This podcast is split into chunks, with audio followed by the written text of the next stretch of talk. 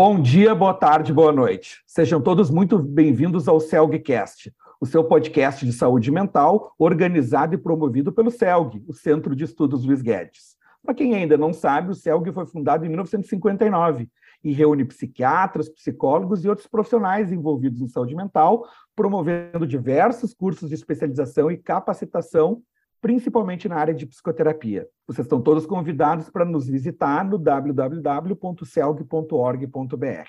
A nossa entrevista de hoje faz parte da série Vamos à Jornada do CELG 2022, que vai ocorrer de 4 a 6 de agosto em Gramado, Hotel Serrano, evento presencial.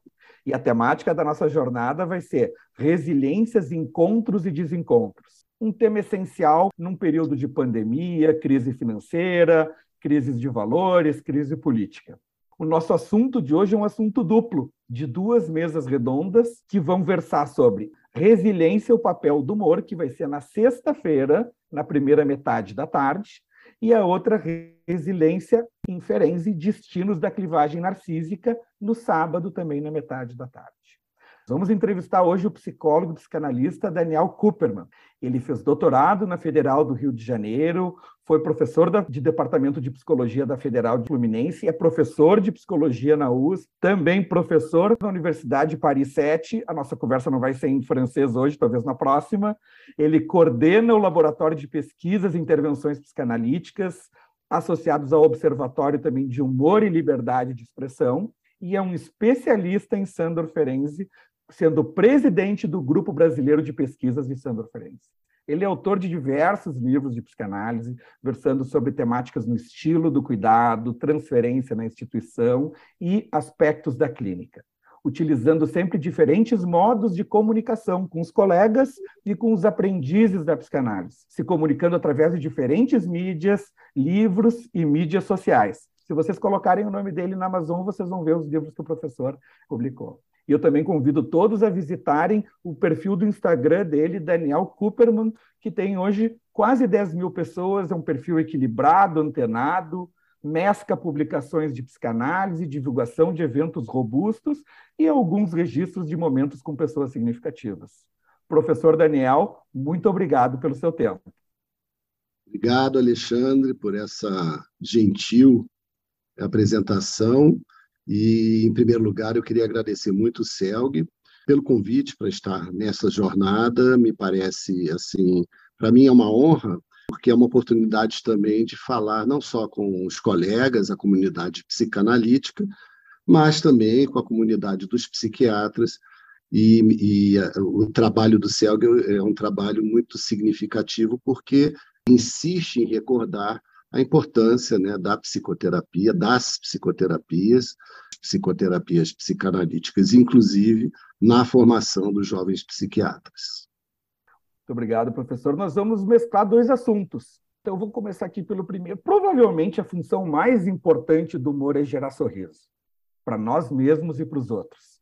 Estabelecer conexões, socialização, nos ajudar em épocas de crise o humor ele pode até não ser suficiente para resolver todos os problemas e conflitos do dia a dia, mas ele é sempre útil.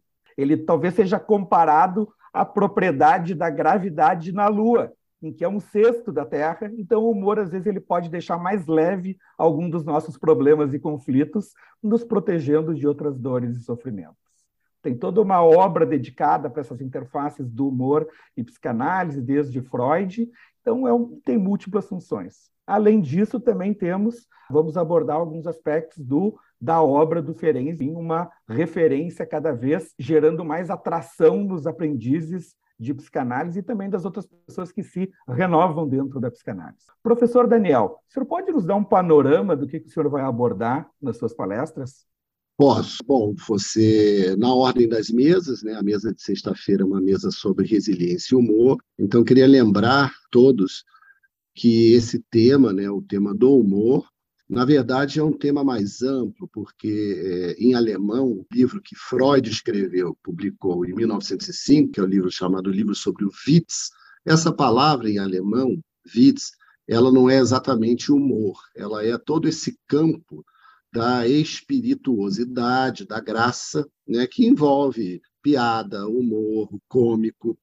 E vários pensadores dessa virada do século XIX para o século XX se dedicaram a esse tema, a começar pelo Henri Bergson, filósofo, que publicou em 1899 o seu livro sobre o riso, chegando então ao Freud. Ou seja, pode parecer um tema marginal né, para a psicanálise, para o campo da clínica, né, da clínica psi, mas não é. Ele é muito central. E você, Alexandre, falou: bom, a, função do humor é fazer sorrir, isso é uma função quase que fisiológica, é verdade. Mas eu queria dizer que para a psicanálise, para a psicanálise freudiana, nós poderíamos dizer o humor é a maior virtude do aparelho psíquico para Freud, porque é uma maneira de transformar situações penosas em potência, em uma resposta possível, criativa, mas, sobretudo, o humor é uma forma de não cair na vitimização. Ou seja, a vitimização é a antítese do humor. Eu vou tratar, então, na minha mesa, do humor no campo social, no campo político, a partir de uma pesquisa que eu tive o prazer de supervisionar, uma pesquisa de pós-doutorado de uma colega professora da Unesp chamada Ana Paula Branca Leone, que trabalhou com uma, a comunidade mais vulnerável, talvez, no Brasil hoje. Para surpresa de vocês, eu vou dizer qual é. Travestis do interior de São Paulo, no caso, Ribeirão Preto. Então, o que nós percebemos é o quanto o humor funciona nessa comunidade para fazer laços, para criar proteção mútua e, sobretudo, para não cair, né, para os, sujeitos não caírem numa situação de vitimização.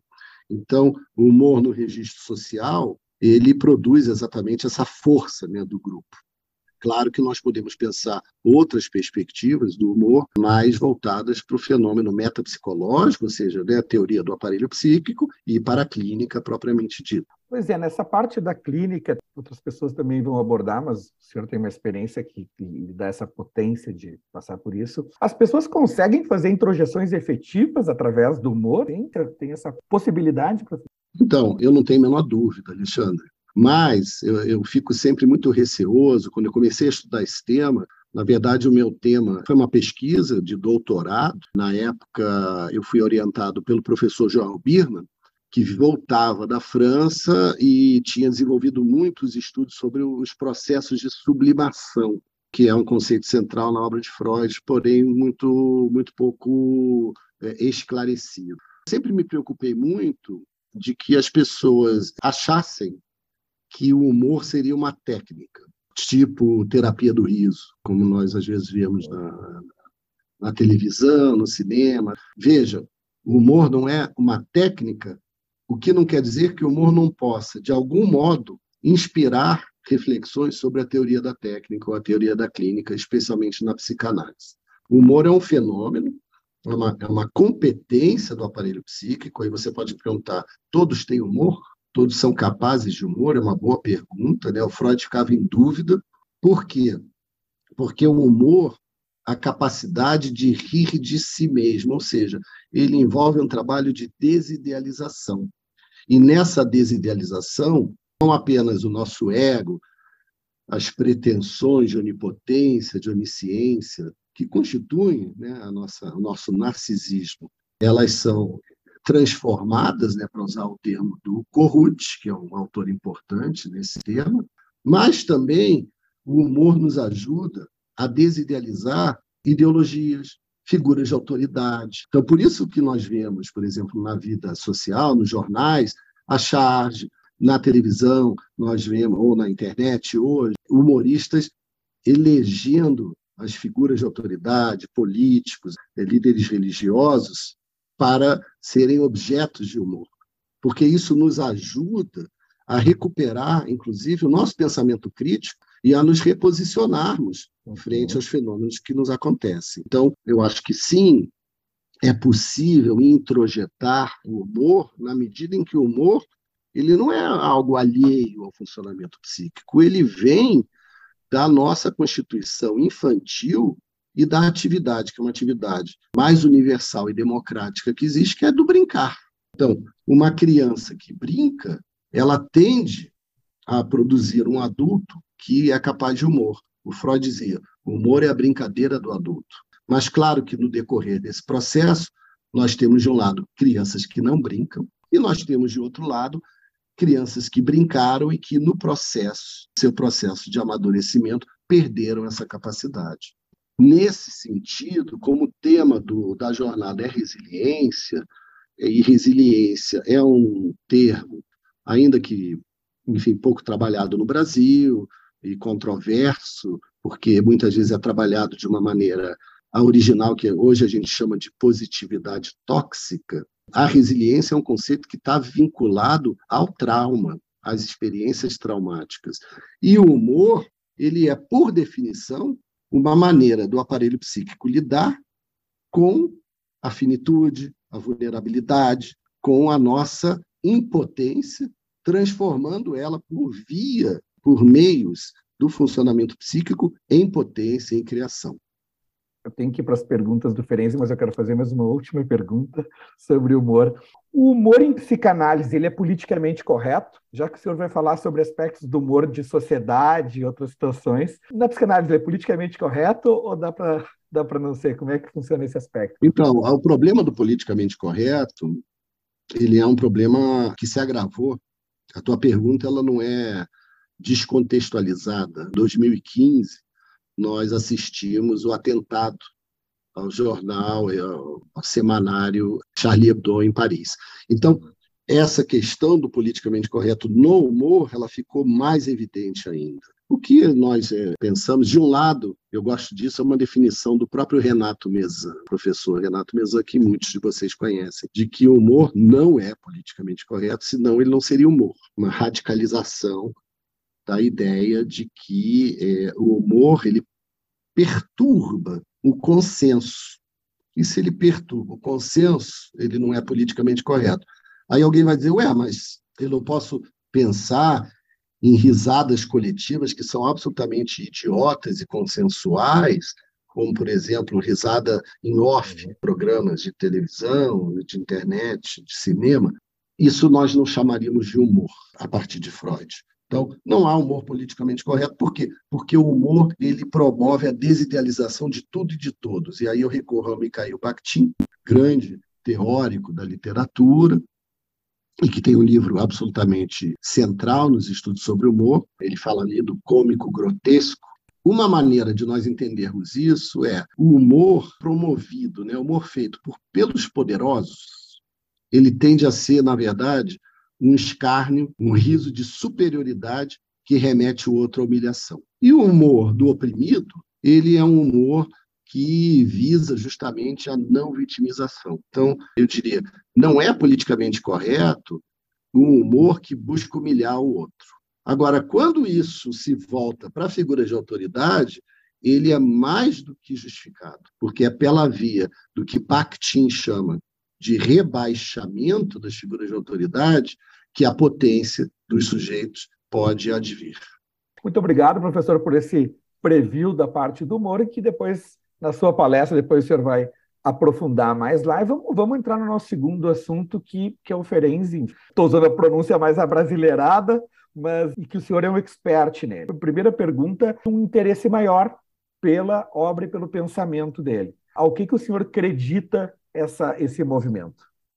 Bom, então a mesa de sábado será sobre resiliência em Ferenc, porque ele trabalhou com uma, uma noção, que é uma noção nova né, até então, na psicanálise, que é a clivagem narcísica. Toda uma teoria muito bonita, muito útil, clínica, sobre o que é o trauma. Né? Isso no final dos anos de 1920, início dos anos de 1930 que promoveu uma verdadeira virada no campo psicanalítico vou falar um pouco sobre isso, mas eu queria dizer que eu não gosto muito pessoalmente quando dizem ah, você é um expert em Ferenzi, porque essa questão das identidades, né, das filiações teórico-clínicas muito duras na psicanálise, ela nunca me agradou. Eu tenho até um livro sobre isso que se chama Transferências Cruzadas, uma história da psicanálise e suas instituições que mostra como que esses essas ortodoxias muito rígidas produzidas na formação psicanalítica, elas podem ser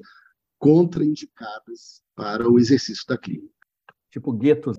O Ferenczi vem despertando né, um interesse cada vez maior no Brasil, alguns motivos. O primeiro deles é a criação do Grupo Brasileiro de Pesquisas Sandor Ferenczi em 2018, porque já havia uma tradição de estudos ferencianos brasileira, sobretudo ligada às universidades. Vou citar alguns nomes importantes: a professora Tereza Pinheiro, professor Joel Birman na Universidade Federal do Rio de Janeiro, professores Renato Mezan e Luiz Cláudio Figueiredo em São Paulo, Jurandir Freire Costa, Chaim Katz, quer dizer, desde o final dos anos 90, perdão, até início dos anos 90, nós já temos essa tradição.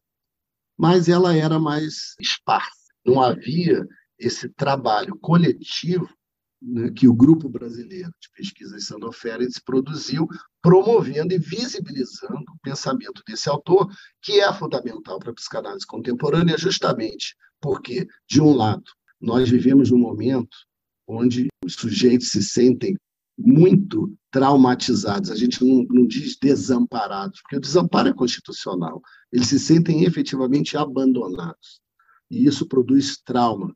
E o Ferenczi é o grande pensador do trauma na, na psicanálise. Por outro lado, essas coisas estão ligadas, ele é um grande inventor da clínica psicanalítica.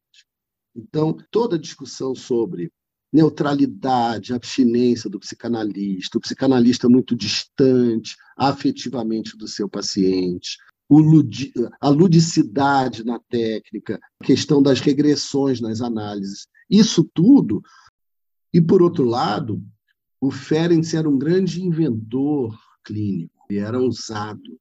Então, todas as discussões acerca críticas da atitude psicanalítica, um analista muito distante, os princípios de neutralidade e abstinência, como que eles efetivamente devem operar na clínica, o, a, o tempo das sessões, a ludicidade e, especialmente, a concepção de regressão em análise e a importância do que eu chamei, num livro, de presença sensível do psicanalista.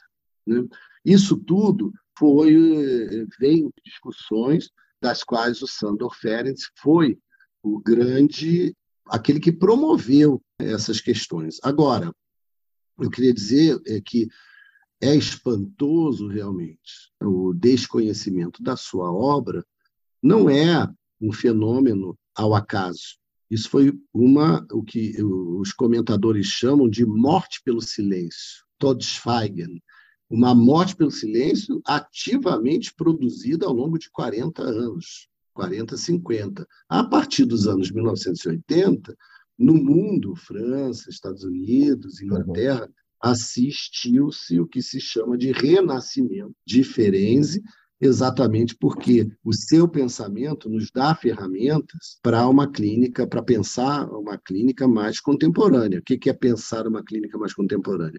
É pensar quais são as necessidades dos pacientes em função dos quadros de sofrimento psíquico que nós recebemos hoje na clínica, que não são exatamente idênticos à histérica do século XIX, do início do século XX. Então, Agora, justamente, essa semana, quem for ao evento, seria interessante ler o dossiê da revista Cult, dedicado exatamente a Sandor Ferenc, cujo título, a chamada de capa é Fazer Justiça a Sandor Ferenc. Isso mostra né, uma revista de cultura importante, erudita, é verdade, de grande circulação nacional, dando espaço pela primeira vez a um autor que foi, eu gosto sempre de dizer isso, o Ferenc não foi um coadjuvante da história da psicanálise. Ele foi ninguém mais, ninguém menos que o principal interlocutor de Freud.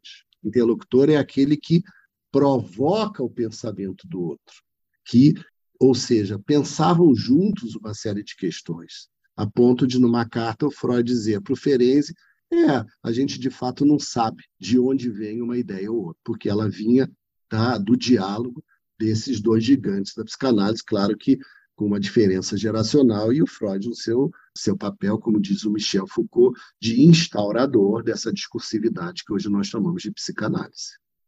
Eles vão construindo junto algumas das coisas.